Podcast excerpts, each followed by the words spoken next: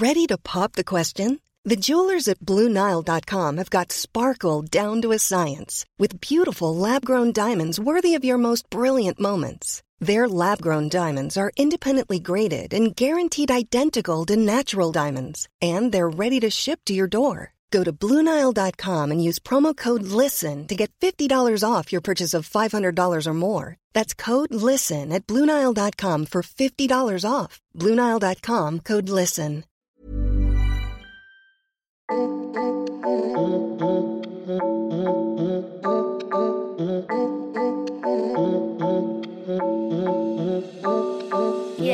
M'as-tu vu? Le podcast de cette personne-là qui n'est pas personne. Avant de rentrer dans le vif du sujet, voici un abécédaire du social pour comprendre ce dont on parle. Une lettre, un concept. Installez-vous bien, socialisons.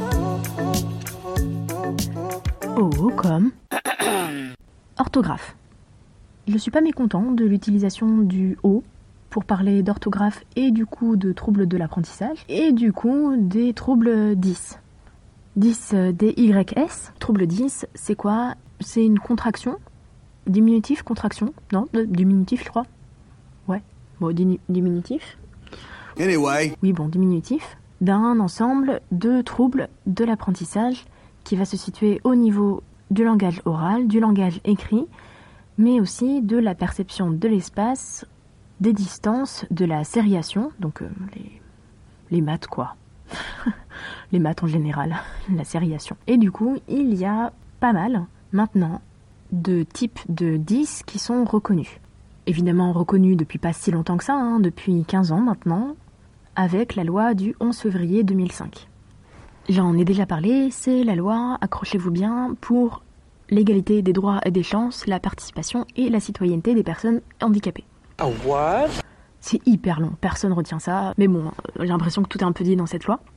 Et c'est la première fois où les troubles de l'apprentissage 10 sont reconnus. Et ça permet quoi finalement de reconnaître des troubles dans cette loi et en tant que troubles qui caractérisent des personnes en tant que personnes en situation de handicap?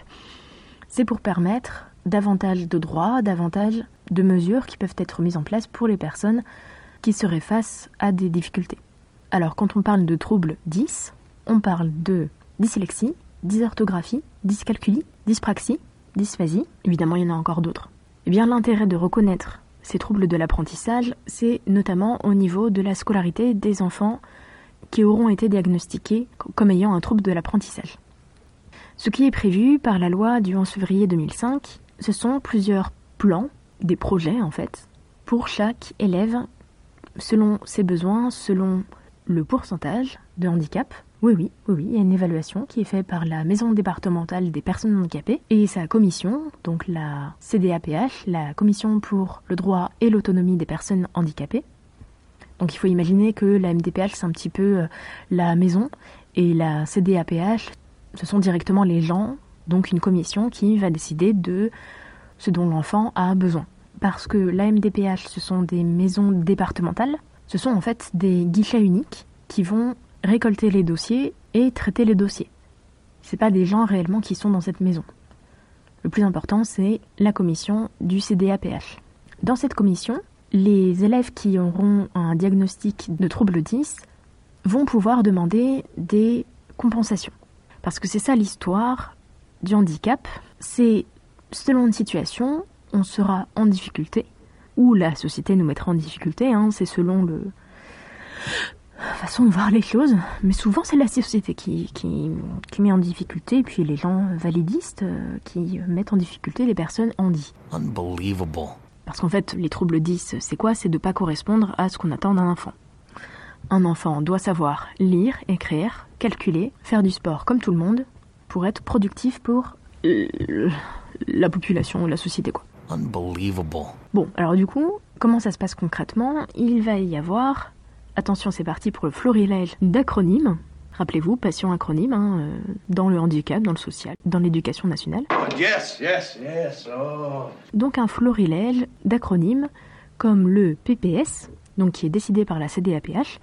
Le PPS, c'est le plan personnalisé de scolarisation. Le projet personnalisé de scolarisation est donc décidé par la CDAPH et l'idée c'est de concevoir, avec une équipe de suivi de scolarisation, un projet qui va correspondre à l'élève selon des mesures prises humainement, matériellement et pédagogiquement pour favoriser la scolarisation du jeune. Tous les ans, il y a cette équipe de suivi de scolarisation qui se rassemble, donc qui est composée de parents, d'enseignants, d'orthophonistes, de psychologues, de médecins scolaires et du jeune pour élaborer ce projet. Ensuite, il va y avoir des plans, des projets qui sont mis en place par l'établissement scolaire sans forcément qu'il y ait de reconnaissance de la MDPH. Donc ça peut être un aménagement scolaire, un aménagement de l'emploi du temps, des contrôles, des examens, un programme scolaire allégé ou plus adapté, et aussi un suivi extérieur via psychologue, orthophoniste pour aider les jeunes. Ça, ça va plus concerner le plan d'accompagnement personnalisé, PAP. Enfin, c'est pas particulier à particulier, enfin c'est, autre chose. Le PAI, le projet d'aide individualisé, mais aussi le PPRE, le programme personnalisé de réussite éducative.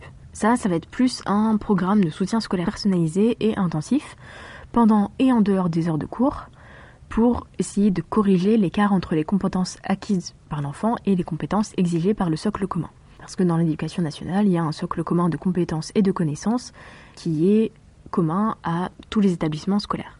L'idée de ces projets, de ces plans, c'est d'essayer d'effacer l'écart entre les élèves qui n'ont pas de troubles 10 et les élèves qui ont ces troubles 10. On connaît beaucoup plus la dyslexie. C'est qu'à mon sens, c'est quelque chose qui est le plus visible. Et qui dit plus visible, potentiellement plus sujet à mon cri. On entend beaucoup de fois euh, Ah, il sait pas écrire, elle sait pas écrire, euh, elle a fait une lettre de motivation, mais c'est illisible, euh, on comprend rien, je veux pas l'apprendre. Et il y a énormément de discrimination des personnes qui font des fautes d'orthographe, ne savent pas bien lire, ne savent pas bien écrire. Il y a eu pendant longtemps cette idée que, et ça existe encore maintenant, cette idée que les personnes qui font des fautes sont juste débiles. Moi, je me rends compte que je fais quelques fautes d'orthographe. Je pense que vous avez pu le voir dans mes posts Instagram où je me dis ah c'était pas comme ça que ça s'écrivait. Notamment sur les conjugaisons, j'ai un souci avec les conjugaisons. Pourtant j'adore le français, mais je pense qu'à un moment je l'ai quand même lâché prise sur euh, l'écriture, en me disant en fait le plus important c'est quoi? C'est qu'on comprenne mon propos. Et en fait c'est pas parce que j'aurais mis er à la place de e qu'on ne comprendra pas mon propos. Et en fait si à un moment on me prend pour une débile, bah ça sera pas mon problème. Exactly. Je me souviens quand je devais répondre aux demandes de stage des étudiants en travail social qui venaient vers moi pour euh, faire un stage, je recevais les lettres de motivation, les CV, et en fait, avait toujours ce premier réflexe de me dire Ah, il y a des fautes, du coup, euh, pas une personne intéressante.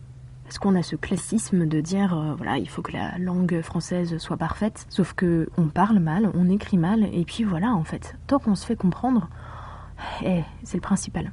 Mais quand je faisais les entretiens d'embauche, j'avais quand même toujours en tête ce ouais, mais la lettre de motivation, elle n'était pas parfaite.